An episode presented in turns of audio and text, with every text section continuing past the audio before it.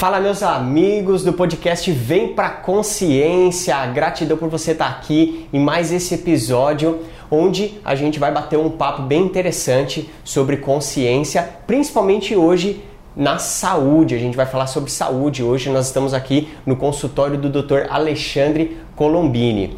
Antes do nosso bate-papo, eu quero mais uma vez deixar um recado para você, para você seguir lá o Instagram da nossa produtora, arroba Arrocomunica, também do Conexão ABCD, nosso parceiro, arroba Conexão ABCD.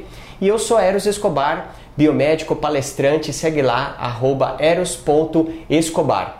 Então, como eu falei para você, hoje nós vamos conversar com um otorrinolaringologista, o Dr. Alexandre Colombini, e vamos falar sobre saúde, especialmente a saúde da, do da nosso sistema respiratório, das vias nasais, sobre as pessoas que têm rinite, que têm sinusite, que têm dificuldade de dormir, apneia do sono. Tenho certeza que você conhece alguém que tem algum desses problemas aí. Então eu estou aqui com ele, Dr. Alexandre Colombini, doutor Primeiramente, gratidão por aceitar aqui o nosso convite para participar do nosso podcast, o Vem para a Consciência. É um grande prazer tê-lo aqui conosco. Prazer é meu poder estar aqui com vocês e falar de temas tão importantes e relevantes para a vida das pessoas. Né? Quem não conhece alguém que tem um rinite, uma rinite, uma sinusite, ou que ronca, que dorme mal, então acho que é muito interessante a gente estar abordando esse tema. É, exatamente. Eu mesmo posso falar que eu sou uma pessoa que sofre de rinite a minha vida inteira e vai ser até bem bom para mim, inclusive algumas dicas aqui que eu vou toda, ouvir do senhor. Com toda né? certeza. A gente está em São Paulo, né? É difícil alguém que mora aqui não ter não um quadro ter. nasal, pelo menos em algum momento do ano, ter alguma queixa respiratória. É verdade, exatamente.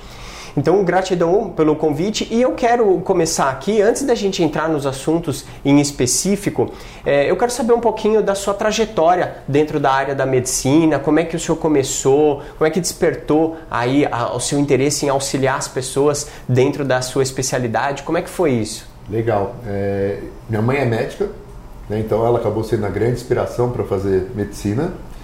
E e aí, assim que eu saí da escola, fui fazer cursinho, pré-vestibular e passei no, no, na faculdade de medicina em Marília, na Universidade de Marília, na Unimar. Então, mudei de São Paulo para lá, fiquei os seis anos no interior estudando. Quando voltei para São Paulo, eu, a princípio, eu queria fazer ortopedia, hum. não queria nem fazer otorrino. Só que no, no quarto ou quinto ano da faculdade, eu fui num congresso de otorrino e assisti o pessoal fazendo cirurgia para sinusite, tudo com câmera por dentro do nariz, e foi um negócio que me apaixonou. Eu olhei e falei, é isso que eu quero fazer da minha vida. E prestei residência no Instituto Filipo, né, que na época foi a aula que eu assisti, hum. e que é um dos maiores centros de rinologia do Brasil e do mundo. E acabei fazendo residência lá durante quatro anos, tive o prazer de estudar com o Dr. Alexandre Filipo, e hoje é a área que eu acabo atuando. Entendi, muito legal. E, e dentro dessa sua trajetória, é, hoje o senhor é especialista nesses quesitos, a questão do sono, da apneia do sono e também da rinite sinusite, é isso? Isso, dentro da, da otorrino, a gente tem a parte de ouvido, nariz, garganta, a parte de medicina do sono, eu acabo focando mais minha área de atuação nas doenças nasais, na parte de rinologia e juntamente com a questão da apneia do sono obstrutiva, que está muito relacionada muitas vezes à respiração do paciente. Legal. E o senhor comentou, né, aqui na, na, em São Paulo, nas grandes cidades hoje em dia, é, é, raro ter alguém que nunca teve algum problema aí de, de rinite, de alguma alergia e tal. É, o que que o senhor... O senhor é, por que, que é, é assim? O que, que o senhor... Eu costumo falar que a gente vive numa cidade que no mesmo dia a gente tem as quatro, quatro estações, estações. do ano. Você acorda, às vezes de manhã está chovendo, à tarde está sol, depois o tempo está seco. A única coisa que não acontece é nevar, por enquanto, né? Porque o resto a gente tem tudo no mesmo dia. E, infelizmente, é uma cidade muito poluída, muito urbanizada, e isso acaba levando a uma série de condições que são favoráveis à disseminação de doenças respiratórias. Então tem muito ácaro, tem muito fungo, tem muito bolor, tem muita poluição química industrial, e isso acaba sendo um fator irritativo para a mucosa nasal. Entendi. E aí as pessoas sofrem disso e muitas vezes não, não, não sabem o que fazer e fica é, aí muitas vezes até se automedicando. Isso acontece muito também, né? A automedicação, a pessoa acha que ah, vou pingar um remedinho, vou fazer alguma coisa aqui, é. tomar algum anti-inflamatório e. O problema da automedicação no Brasil é chega a ser cultural. Né? Uhum. Né? Então as pessoas, ah, minha a avó tomava esse remédio, minha vizinha tomou esse remédio para rinite ficou boa, o doutor Google falou que é isso que eu tenho. Google. E muitas vezes acabam tendo tratamentos ineficazes ou mascarando às vezes doenças graves, porque a pessoa acha que ela tem uma rinite, ela acha que ela tem uma sinusite e às vezes ela pode ter uma doença muito mais grave por detrás.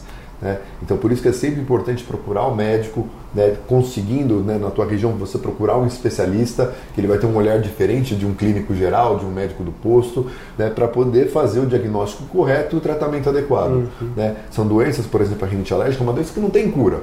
Eu não vou curar você da rinite, mas eu vou conseguir controlar a sua rinite e te dar o quê? Qualidade de vida. Uhum. Esse é o foco. Tá? Exatamente. Tá? Se alguém falar para você, olha, você vai tomar esse remédio, eu vou curar a sua rinite, é mentira, não tem como mas a gente consegue controlar e fazer você ter uma vida melhor. Se você tem um desvio de septo, uma, uma hipertrofia dos cornetos, que o pessoal chama de carne esponjosa, a gente pode operar, fazer uma cirurgia e eu vou te dar qualidade de vida. Né? Você vai dormir melhor, você vai praticar atividade física melhor, você vai ter um desempenho melhor. Então a ideia de todo o tratamento é dar qualidade de vida uhum. para os pacientes. Exatamente.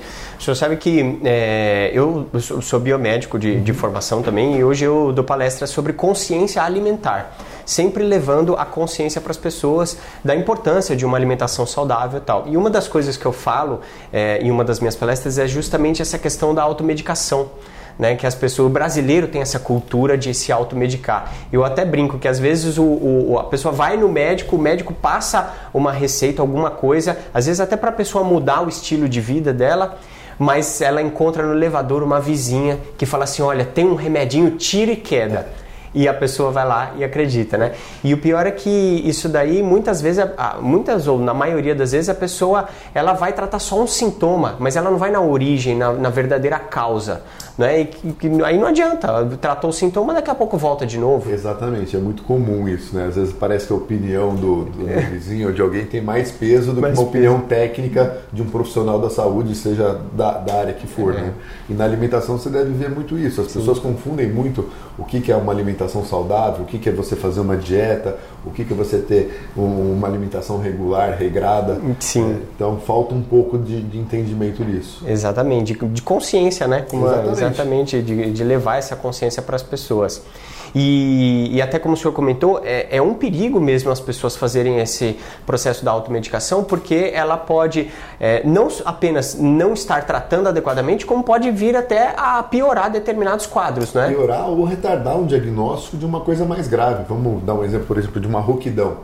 Às vezes a pessoa acha que está rouca porque ela tem um abuso vocal, que ela forçou a voz, né? mas de repente é um paciente que está rouco, que fuma todo dia, bebe todo dia, tem uma rouquidão que está progredindo, pode ser um tumor de laringe, hum. pode ser um câncer de, de boca. Então a gente tem que investigar. Então tem que procurar para ver uma obstrução nasal, pode ser uma sinusite crônica, pode ser uma polipose, pode ser até um tumor nasal.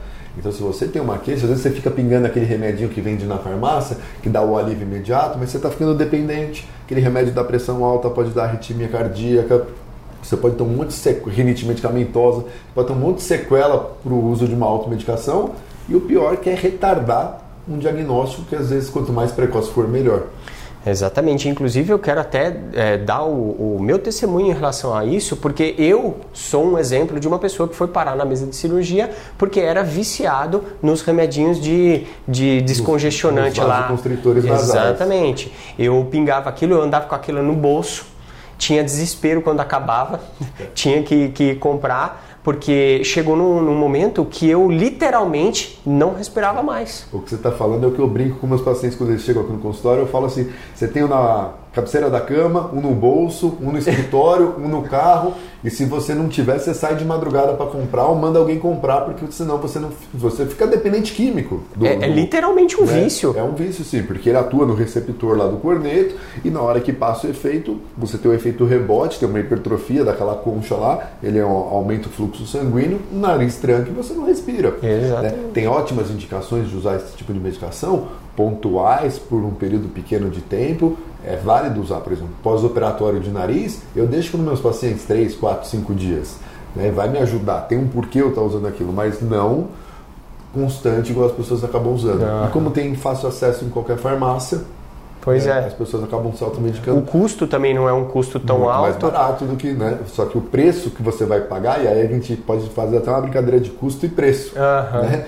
O preço que você vai É. pagar lá na frente vai ser muito mais caro para sua saúde do que o que você está pagando, a economia que você está fazendo com, esse tipo de medicação. É, exatamente. Então fica aí a dica para você que está ouvindo e ainda tem o hábito de usar É. esses, esses medicamentos. Cuidado, porque eu sou um exemplo vivo que fui parar mesmo na, na mesa de cirurgia. Procure, procure um otorrino, ele vai te avaliar e a cirurgia hoje do nariz é muito tranquila, é feita, que eu faço cirurgia toda por um sistema de vídeo, o paciente opera de manhã, à tarde já está em casa, não tem tampão, não tem ah, aquele desconforto que tinha no passado, então se tiver uma boa indicação cirúrgica, vai trazer uma boa melhora na qualidade de vida. tá? Então vale muito a pena para Olha só, indicação interessante. Na minha época eu ainda fiquei com, um com o tampão. Não, tam- Ó, tem 14 anos que eu sou otorrino, eu nunca botei um tampão É, em ninguém. Olha só. É, então depende muitas vezes da experiência do profissional, da técnica Uhum. que ele usa, mas felizmente as coisas estão melhorando, estão se tornando é, menos invasivas, mais seguras é, e, com, e com altas precoces. Hoje de manhã eu operei dois pacientes que vão ter alta agora à tarde.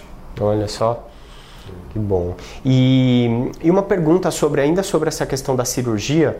É, quem é, se submete à cirurgia do nariz é, tem um, um período, um tempo que a pessoa lá na frente pode vir a ter necessidade de fazer novamente? Ou a cirurgia hoje em dia já dá um, um resultado que a pessoa não, não se preocupa mais com O isso? que a gente precisa ver quando a gente está falando de cirurgia de nariz é qual cirurgia que a gente está propondo a fazer. Tá. Quando a gente pensa na cirurgia do desvio de septo, ela sendo bem executada e tudo mais, dificilmente esse desvio vai ter alguma recidiva, vai voltar. A não ser que o paciente tenha um trauma nasal, quebre o nariz de novo, aí ele pode ter algum desvio que, que mereça uma abordagem cirúrgica. Se não, não. Quando a gente diminui o corneto, a carne esponjosa, se esse paciente for muito alérgico É, e não tiver foi um isso. acompanhamento nem nada, essa carne ela pode voltar a inflamar e crescer. E às vezes pode ser que precise de um retoque aí na cirurgia, alguma coisa assim. Mas normalmente, clinicamente, a gente consegue controlar bem. Tá? O segredo é o paciente manter um acompanhamento com o médico para poder ir acompanhando. né? Então, ah, tá com uma crise de rinite atacada. A gente entra com corticoide nasal, com uma lavagem com soro fisiológico e muitas vezes a gente consegue controlar esse paciente sem necessidade de uma nova abordagem cirúrgica. Entendi. E, doutor, em termos de prevenção, a pessoa que, que tem ali aquela rinite alérgica tal, para não chegar nesses níveis, quais são as dicas principais que o senhor passa para os seus pacientes tal, para prevenir, para a pessoa ter uma, uma qualidade de vida boa sem, sem precisar fazer tantos tratamentos, usar medicamentos e tal? Perfeito. Tem duas coisas que eu falo quase que diariamente no meu Instagram, eu costumo brincar que é, que é um tiro no meu pé, né? É. Porque eu estou ajudando as pessoas e com isso elas ficam bem, elas ficam bem, elas não precisam mais do, do, do otorrino. Controle do ambiente que a gente vive, então tanto o domiciliar quanto o trabalho, pó, poeira, carpete, cortina, então evitar ter muito bichinho de pelúcia em casa, muito tapete, no lugar do cobertor você ter um edredom, não ter cortina, tudo que possa é, acumular pó, você evitar ao máximo, tá? Em casa, você nunca vai varrer a casa, você vai passar um pano úmido, um úmido ou um aspirador, senão você está levantando aquela poeira, você vai passar um, um um espanador ou uma vassoura, você está levantando a poeira. Isso vai acabar sendo prejudicial para a sua saúde respiratória. Se você tem na sua casa alguma parede que tem uma infiltração, um mofo, um bolor, não adianta você se entupir de remédio se você de repente está dormindo com a cabeceira na cama numa parede que está infiltrada. né? Eu costumo brincar que você precisa de um pedreiro e não de um otorrino, porque você consertando isso aí você já vai melhorar. Então, o controle do ambiente que a gente vive é fundamental. Segundo passo, que eu acho que é a dica mais importante, que realmente muda a- a- o comportamento da doença: lavar o nariz com soro fisiológico. Quanto mais limpo e mais hidratado essa mucosa nasal ela tiver, que imagina só, você está num ambiente que tem pó, poeira, um gato, alguma coisa que vai atacar. Aquele alérgeno entrou no teu nariz. Se você não faz nada, ele fica gerando uma resposta inflamatória alérgica dentro do teu nariz. Se você está mantendo esse nariz limpo, hidratado, o próprio organismo consegue fazer a defesa, a gente tem os mecanismos ciliares que vão fazer a limpeza. Então, essa lavagem permite que o teu nariz seja saudável e que funcione adequadamente. E aí eu recebo quase que diariamente direct no Instagram, doutor, eu comecei a seguir tua dica de lavar o nariz, tudo minha rinite melhorou, quase não tenho mais crise, respiro bem. Ou seja, uma medida simples, barata, você pode fazer o soro caseiro em casa ou comprar o soro não, fisiológico, pega numa seringa ou em diversos dispositivos comerciais que a gente tem hoje para lavar o nariz e com toda certeza vai melhorar. Então, se tivesse que dar uma única dica, é. lavar o nariz. Lavar o nariz todo dia. Tá. E, e tem uma é, um, um, negócio que faz para lavar o nariz também que se chama lota. Lota. É. Isso, isso, é bom mesmo? Funciona? Funciona, funciona. Ele é eficaz? Então, quando a gente pensa em lavagem nasal, a gente pode usar, se for um bebezinho, uma, um, uma conta, um conta-gotas, uma seringa pequena. Se, se, for no adulto, a gente pode usar uma seringa de 20 ml, aquelas garrafinhas de jato contínuo. Hoje existem garrafinhas de alto volume e a Loto, a Lota, né, que é uma chaleirinha, né? Isso. É, é perfeito. Que qual que é a ideia? Você tem um alto volume de soro com baixa pressão. Então todos esses mecanismos são muito úteis para fazer a lavagem. Então você tem que ver qual que é mais confortável para você, o que cabe no teu bolso e o que você vai fazer uhum. diariamente. Aí fazendo, se você vai lavar com a seringa, com a lota, com a garrafinha de alto volume, o efeito vai ser o mesmo, desde que, que você faça regularmente. Ah, Mas é, é, é, espetacular esse mecanismo. É, é bem bom. Eu fiz uma vez e eu senti assim, é um alívio, é, né? um alívio parece que é, a sensação de que limpou mesmo, é. né? Bem, bem interessante. Muito bom. Uh, e em relação, vamos conversar um pouco em relação à questão do sono, que eu vejo assim que hoje é uma das principais é, causas de vários transtornos das pessoas e a maioria das pessoas não enxergam que é o Perfeito. sono, que é a qualidade do sono. Né? Então as pessoas é, elas vivem aí com ansiedade, vivem cansadas, não tem disposição, raciocínio lento, tudo isso e é, o sono tem tudo a ver tem com isso, não tem? Exatamente. Então, graças a Deus, de um tempo para cá, a medicina do sono ela vem crescendo bastante e tanto os profissionais da saúde como os pacientes têm entendido que é muito importante a gente ter esse olhar para o sono do paciente. Então, aquele paciente que ronca, que tem aquele ronco ressuscitativo à noite, que acorda cansado, que acorda com dor de cabeça, que tem dificuldade de memória, tem dificuldade de aprendizado, de concentração, que tem sonolência diurna, que dorme no trânsito, pega um dia que nem hoje chovendo, tudo é. parado, o cara dorme no trânsito, ou dorme numa recepção do consultório. Tudo isso pode ser reflexo de uma noite mal dormida, não de uma noite, mas de uma sequência de noites mal dormidas, que por detrás pode ter uma doença como a apneia do sono. Uhum. Então, por isso que é muito importante, sempre que o paciente tem alguma queixa dessas, tem que investigar outras doenças metabólicas, um hipotireoidismo, qualquer outra doença que possa estar levando esse quadro de fadiga e tudo mais, mas tem que pensar no sono, que é um dos principais fatores para essas alterações. Certo. E a questão da apneia do sono, a apneia do sono é quando a pessoa tem aquele episódio que ela meio que para de respirar ali por um, Isso, um momento. Na hora que ela está dormindo, é, ela tem uma pausa na respiração. Essa pausa ela pode ser total, assim, de ausência de fluxo ou uma obstrução parcial e normalmente dura mais do que 10 segundos. Só que isso tá. acontece inúmeras vezes ao longo da noite. E, e, aí, quando acontece isso, quais são os riscos para a pessoa de que tem a apneia do sono? O que, que, pode acontecer? Vai depender muito da intensidade dessa apneia, né? se ela tem uma apneia leve, moderada ou grave, e da quantidade de tempo que ele fica hoje com, com a Covid e todo mundo aprendeu o que, que é saturação. Hum. Né? Quando a gente põe um oxímetro no dedo, a gente vê a quantidade de oxigênio no sangue. E dependendo da quantidade de tempo, percentual da noite que esse paciente fica abaixo de 90, vai ter uma gravidade maior ou menor. Então tem alguns pacientes que no consultório que estão um pouco acima do peso, roncam e tem uma apneia leve. Às vezes é um paciente que eu sou mais conservador. Eu falo, olha, vamos emagrecer, vamos começar a fazer atividade física, daqui seis meses você volta e a gente repete o exame.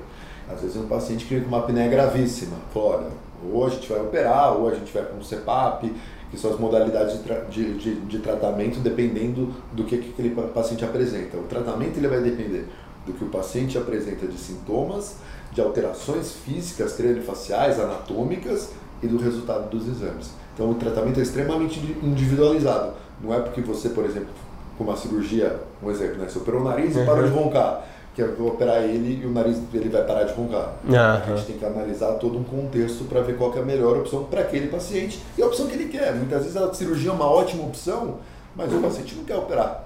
Então a gente pode ter uma outra, outra opção clínica para tratar. Entendi.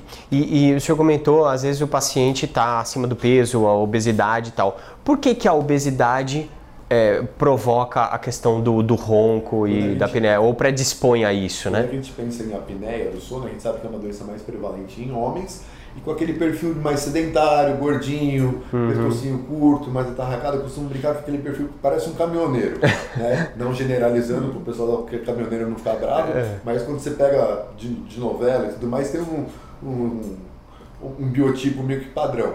Né? Então, é, esse excesso de peso, ele leva a uma maior pressão na região da laringe, né? Então, na hora que o paciente dorme, imagina só que você tem um pescocinho mais gordo, um tórax que não ventila bem, e aí na hora que está dormindo existe uma maior facilidade de colabar essa via aérea, de estreitar. E aí que vem o ronco e a apneia do sono. Ah, tá. Então, é, a pessoa fazendo um processo de emagrecimento, a tendência também é melhorar. É melhorar. O que a gente é. tem que ver é o, qual que é a gravidade dessa doença que ele tem, que muitas vezes só emagrecer não vai resolver. Uhum. Então, às vezes, tenho um paciente que tem, por exemplo, de 0 a 5 é normal ter o índice de apneia lá, de 5 a 15 é uma apneia leve, de 15 a 30 uma apneia moderada e mais que 30 uma apneia grave. Às vezes eu pego um paciente que tem uma apneia de 7, 8 e está acima do peso. E não tem muito sintoma, não tem dor de cabeça, não tem sono, não tem pressão alta, não tem nada. Esse paciente, vamos tentar emagrecer. Uhum. Né?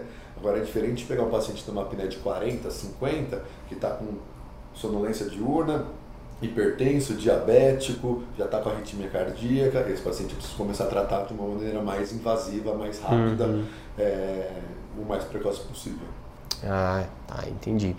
Uh, o senhor falou que tem é, alguns tipos de, de apneia, né? A apneia, aí tem a outra que é a hipo, hipoapneia, hipoapneia que é a distribuição parcial, parcial do fluxo. E tem o. Me fugiu a, a sigla, como é que é? Oh, que é quando junta as duas? Que aí é a síndrome da apneia obstrutiva do sono. Isso. Que é o SALS. É, SALS, é, isso. Que aí o que, que é? Aí... É o diagnóstico da apneia no exame mais os sintomas clínicos do paciente. Ah, tá. Porque a gente precisa juntar as duas coisas. Uhum. Porque às vezes você pega, tipo, pega um paciente que tem uma apneia leve e não tem sintoma nenhum, né? é diferente do paciente que tem uma apneia com um monte de sintomas. Uhum. Então, a gente precisa juntar a clínica do paciente, mais os resultados dos exames, para a gente fechar o diagnóstico da doença.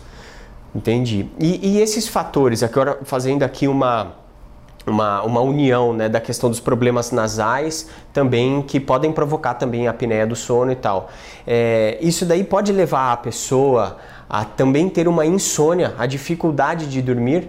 Não, a insônia daí já é uma outra doença. Você tem que pensar se o, cara, se o paciente está tendo uma apneia do sono, né, toda vez que ele para de respirar, o cérebro dele acaba entrando em atividade, fala, Eros, acorda, porque senão a gente vai morrer, a gente é. não está respirando. Então, teu cérebro acorda várias vezes à noite, e vai levar você a um cansaço. Uhum. Então a tendência é que você durma mais né, em qualquer lugar. Ah. E aí o que pode justificar um que o paciente pode chamar de um insônia à noite é que ele cochilou várias vezes ao longo do dia e na hora de chegar à noite para dormir não ele não dorme porque ele cochilou o, bastante e acaba tendo uma latência do sono maior para dormir para entrar num sono mais profundo. Ah, Mas tá. aí uma coisa é insônia, outra coisa é apneia. Entendi.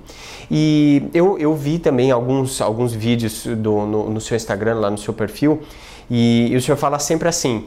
É, não importa, não existe é, é, ronco que é natural. Roncar nunca é normal. Nunca é normal, independente da situação. Se está roncando é porque tem algum distúrbio ali. Alguma coisa está acontecendo. Então pode ser, ah, mas eu nunca ronco, eu só ronco quando eu saio com minha esposa para que eu tomei um vinho, né, fui comer uma pizza, tomei um vinho, eu fui num churrasco, bebi um pouquinho a mais. Então se é, se é pontual, o álcool a gente sabe que ele é um depressor do sistema nervoso central. Então, ele vai causar um relaxamento você bebe, você fica mais soltinho, mais relaxado, relaxa a musculatura também, começa a musculatura estar tá mais flácida, na hora que o ar passa, ela acaba vibrando e dá o ronco. Ah. Agora, se você roncar toda noite, se você ronca com engasgos noturnos, que tua esposa grava, fala, fica te cutucando, precisa mudar de posição, que é uma coisa frequente, esse tipo de ronco ele tem que ser investigado.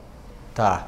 E, e aquela história de quando a pessoa está muito cansada, sabe aquele dia que a pessoa está muito cansada, às vezes ela dormiu pouco nos, nos dias anteriores e tal, e ela está muito cansada e acaba roncando especificamente naquilo. Também. Se é pontual, tudo bem. Agora você precisa ver, nossa, acontece isso três, quatro vezes na semana. Uhum. Já não é mais normal. Tá. Mas, é mas assim, o. Mas se for uma vez ou outra, não tem problema. Né? Tá. Aí a gente pode até considerar que é normal. Uhum. Tá? Mas, normal entre aspas. Normal entre aspas. É, é reflexo de, de um sono acumulado, de um relaxamento maior porque você está muito cansado. Mas, de via de regra, jantar, é, roncar nunca é normal. Tá, mas é, é, é, é o fato da pessoa estar tá bem cansada, um dia que ela está muito cansada assim e ronca, não é normal, mas ok, não, passa ali naquele dia. Mas esse cansaço, ele é natural que predispõe a pessoa a roncar naquele dia. Sim, ele pode ter um relaxamento maior. Pode ter, é a mesma, a mesma explicação da bebida é, no caso. Ele pode, ele pode roncar sim. Ah, né? tá. A questão é se isso vai se tornar uma frequência ou se vai ser pontual. É isso que a gente tem que observar. Tá. Entendi. E, e, tem aqueles, aqueles tratamentos, também já, já, vi bastante aqueles tratamentos que falam que é para apneia do sono, que é uma máquina que isso. coloca aqui e tal. É, isso daí é realmente eficaz? Funciona esse tratamento mesmo, é, o protocolo? Quando a gente pensa em tratamento, a gente pode dividir em mais ou menos dois grupos, né? os cirúrgicos e os não cirúrgicos. Ah. Então, cirúrgico a gente pode pensar em cirurgia de desvio de septo, cirurgia de amígdala, cirurgia de adenoide, uvulopalato-faringoplastia, ou algo, cirurgias ortognáticas que vão mexer no esqueleto da face, tudo para pensar em ampliar a via aérea e a região laringe, o arcabouço laringe do paciente. Uhum. No grupo cirúrgico, que é para uma parcela pequena dos pacientes que têm roncoapneia. Né? A outra parcela a gente vai para o tratamento clínico. Mudança de estilo de vida, emagrecimento, prática de atividade física. E aí a gente tem duas opções de, de aparelhos que a gente pode dividir um, um aparelho intraoral, que é como se fosse um aparelho de dentista, que coloca na, na, boca assim, e ele joga o mento para frente, então o paciente fica com, com o queixinho para frente, isso aumenta o espaço da via aérea aqui atrás e sustenta a musculatura. Serve para os pacientes que só roncam ou que tem ronco e apneia leve. Tá. E o CPAP, que é essa máscara de ar que você falou, que aí é um aparelho que ele consegue tratar todas as modalidades. Ah, o CPAP a gente ainda pode dividir em CPAP e BIPAP, que é um outro aparelho para os casos mais graves mas é um aparelho que a gente consegue usar para todos os tipos de apneia, desde a apneia leve até as severas. E a ideia desse aparelho é manter um fluxo aéreo que sustenta a tua musculatura e aí ela não colaba. Se ela uhum. não colaba, você não tem mais apneia. E ele é extremamente eficaz. Ah, tá. Entendi. E assim, a pessoa que só ronca, mas não tem apneia, ela só ronca. É, tirando a confusão com as pessoas que ficam próximo a ele, que dorme do lado. O que mais que pode causar a pessoa que só tem, só ronca? É, o ronco isolado, o ronco primário que a gente fala, eu costumo brincar que ele não vai te matar. Só vai te matar uhum. se sua esposa pensar em você pegar uma panela e bater na sua cabeça. É. Né? Mas ele pode ser um alerta que algo está acontecendo, porque está tendo um estreitamento da via aérea e você está roncando. Então merece, no mínimo, investigação.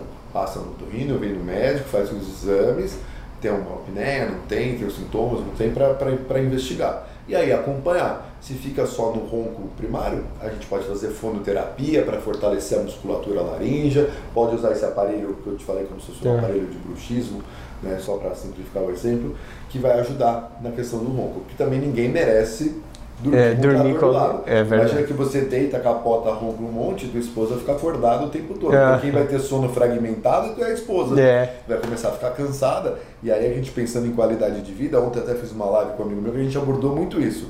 Os casais, muitas vezes, quando chegam no consultório comigo, eles já estão dormindo em quartos separados. Olha só. É, então, por quê? O cara ronca que nem um trator, homem tem uma recusa de querer procurar um médico, a mulher fala que tem que ir, tem que ir, tem que ir, o cara não vai que, que eles fazem? Ó, não aguento mais dormir do seu lado. Então o cara vai para um quarto e a mulher vai para o outro.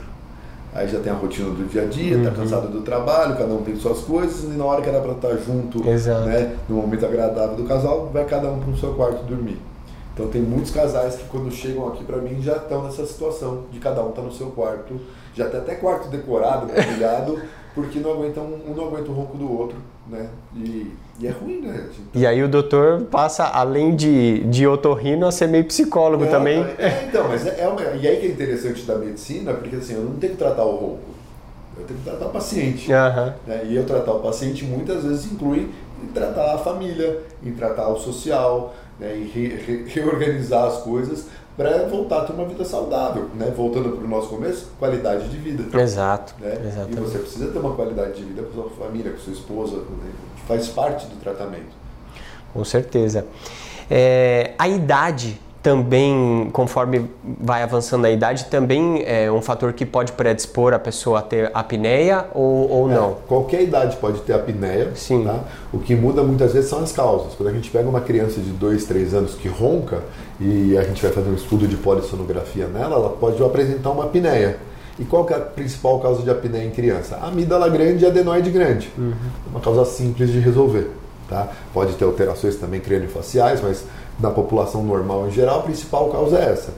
Na população mais jovem, a gente ainda mantém essas causas é, nasais ou orofaríngeas. Quando a gente vai envelhecendo, tudo vai ficando mais fraco. Hum. Né? Cabelo cai, visão fica fraca, audição vai caindo, perna fica fraca, musculatura fica fraca e você tem uma maior flacidez dos tecidos. Muitas vezes a pessoa é mais sedentária, às vezes tem uma barriguinha, está acima do peso, coisa que ela se cuidava quando era jovem, ela às vezes não se cuida né, direito na, na, terceira idade e acaba predispondo aí uma maior chance de ter roncapné pela essa situação de mudança de hábito de vida. Ah, tá. E do fator da idade, né? Certo. E então é, hoje o, o, senhor tem aqui a clínica, né, o seu consultório, e o senhor também é cirurgião Isso. dessa área tanto a, a, parte de clínica médica mesmo como a, a é, cirurgia. Quando a gente se forma em otorrino, né, o otorrino é uma especialidade clínica cirúrgica. Ah. Né, então eu acabo atendendo o paciente que tem tontura, que tem zumbido, que tem rinite alérgica, né, que às vezes está com uma dor de ouvido. a gente vai tratar uhum. clinicamente. E as doenças cirúrgicas dessas regiões. Então, doenças nasais, doenças da garganta, doença do ouvido, a gente opera essa, é, toda essa área também. Ah, tá. Entendi. Doutor, é, eu quero fazer uma pergunta, até puxando um pouquinho para a minha área, porque eu faço hoje, né? Como eu falei no início, eu, eu, faço, eu falo sobre consciência alimentar, então eu falo bastante sobre alimentação. É, o senhor faz alguma indicação para os seus pacientes em termos de alimentação, mudar a alimentação para poder melhorar a questão da, da rinite, de uma sinusite, de um ronco, de uma apneia, todas essas coisas aí? Pensando em rinite, sinusite, a gente só vai pensar numa mudança alimentar quando aquele paciente já tem uma predisposição. Né? Eu recebo muita pergunta: ah, rinite, é, leite piora a rinite? Não, leite só vai piorar a rinite se você for alérgico ao leite, uhum. se você uhum. tiver algum grau de intolerância. Se você não tem uma sensibilidade à lactose, você pode tomar o que se você quiser de leite, que isso não vai piorar a tua rinite alérgica. Na questão da obesidade relacionada à, à apneia do sono, a gente sabe que a redução da, da, do índice de massa corpórea, da, do percentual de gordura, é extremamente importante e, e, auxilia no tratamento. E aí todo paciente meu sai com encaminhamento para o nutricionista. Ah. Que eu acho que é fundamental ter um profissional que uhum. sabe elaborar e montar uma dieta de acordo com o aporte calórico, nutricional, para estar tá, tá orientando o paciente. Porque os pacientes eles confundem muito o que é alimentação saudável com dieta. Sim. Você dá é, palestra é, disso, é. fala, ah, mas eu como saudável e engordo. Eu sei, porque você não está contando caloria. Hum. E você precisa ter alguém que te auxilie nesse processo para fazer todo o planejamento de quanto de proteína, de carboidrato, o que, que você precisa no dia a dia. E aí, sem dúvida nenhuma, o nutricionista tem um papel extremamente importante nesse, nessa é. caminhada. E impacta diretamente no resultado dela, né? Sim. Com certeza vai, vai melhorar, até, até principalmente a questão alérgica, né? Eu vejo que a alimentação ela tem uma, uma relação muito grande com a questão alérgica. Muitos alimentos, é, hoje em dia tem dietas anti-inflamatórias através da alimentação, né?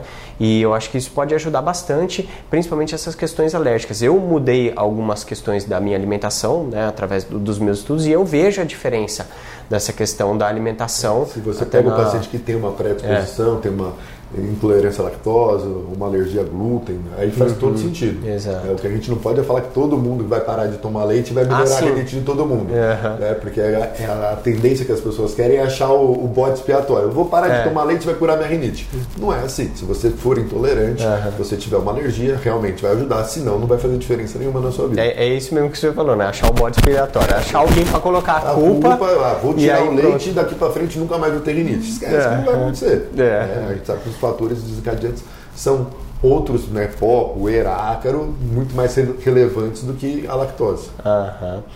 Interessante, é isso mesmo. E, doutor, é, eu quero que o senhor passe aqui para pro, os nossos ouvintes aí os seus contatos da sua clínica, do seu consultório, para quem quiser procurar, vir aqui, é, passar numa consulta com o senhor, né? Passa o, seus, o Instagram, enfim, aonde pode achar Legal. mais informações. Vou deixar o contato do meu Instagram, que lá eu posso diariamente conteúdo sobre toda a otorrinolaringologia, a parte de medicina do sono, ronco, apneia, abro caixinha de pergunta, respondo, interajo, às vezes dou puxão de orelha lá também, uhum. que às vezes o pessoal precisa dar uma acordada para entender o que, que a gente está falando. Então é o arroba dr Alexandre Colombini. Lá tem link para o consultório, para agendar consulta, para o site. Eu acho que hoje o Instagram está na mão de todo mundo, Isso. então esse é o principal contato aqui para deixar, arroba dr Alexandre Colombini. Legal, muito bom.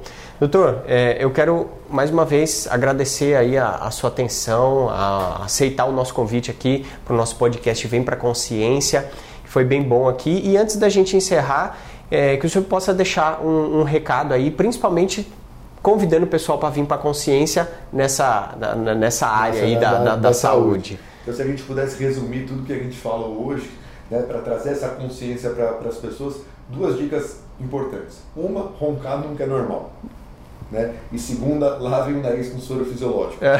Tá? Se a gente conseguir resumir a nossa conversa em dois itens que vai vão mudar a vida das pessoas e dar uma consciência que tem que algo tem que ser feito, a gente consegue enxugar bem, roncar não é normal e lavar o nariz com soro. Se as pessoas seguirem essas dicas, grande parte dos problemas vão ser amenizados. Olha só, que legal, muito bom. E é interessante que o senhor comentou, né? Falou, ah, eu dou essas dicas e até estou trabalhando contra mim mesmo. Mas eu, mas eu vejo é que. Essa, é... sabe? É, a gente tem que se doar, né? E porque tem gente que não vai conseguir vir aqui. Uhum. Né? E a gente, hoje com a internet, com o podcast, com o Instagram, a gente atinge o Brasil inteiro. E, e é uma missão também, né? Sim, de levar, sim. de a, ajudar as pessoas, aqueles que estão próximos e aqueles que, que sim, não estão. Exatamente. Estão cumprindo uma missão, né? É, sem dúvida nenhuma. Quanto mais gente a gente conseguir ajudar, essa é a ideia. Que legal, muito bom. Então, mais uma vez, gratidão aí por aceitar o nosso convite. E fica ligado aí, você que está aqui com a gente acompanhando, mais uma vez, gratidão. Toda segunda-feira, às 18 horas, um episódio novo do nosso podcast Vem para Consciência. E um agradecimento especial à nossa produtora Arro Comunica. Segue lá, arroba Arro Comunica. Também ao Conexão ABCD, arroba Conexão ABCD. E eu Eros Escobar, biomédico, palestrante, segue lá, arroba eros.escobar, também sempre postando conteúdos sobre saúde, especialmente sobre alimentação, bastante informação lá para você. Gratidão por você estar tá aqui. Lembra, deixa seu like aqui no nosso vídeo, deixa seu comentário, compartilha com as pessoas que você ama, porque um tanto de informação boa aqui que pode ajudar e até salvar milhares de pessoas aí. Então compartilha com as pessoas que você ama e não esquece de se inscrever aqui no nosso canal para poder acompanhar sempre todos os nossos podcasts, os nossos conteúdos. Tá bom? Eu vou ficando por aqui. Gratidão pela sua audiência. E aí, doutor, a gente sempre faz aqui no final na câmera, ó. Os dois juntos vêm aqui, ó. Vem, vem para consciência.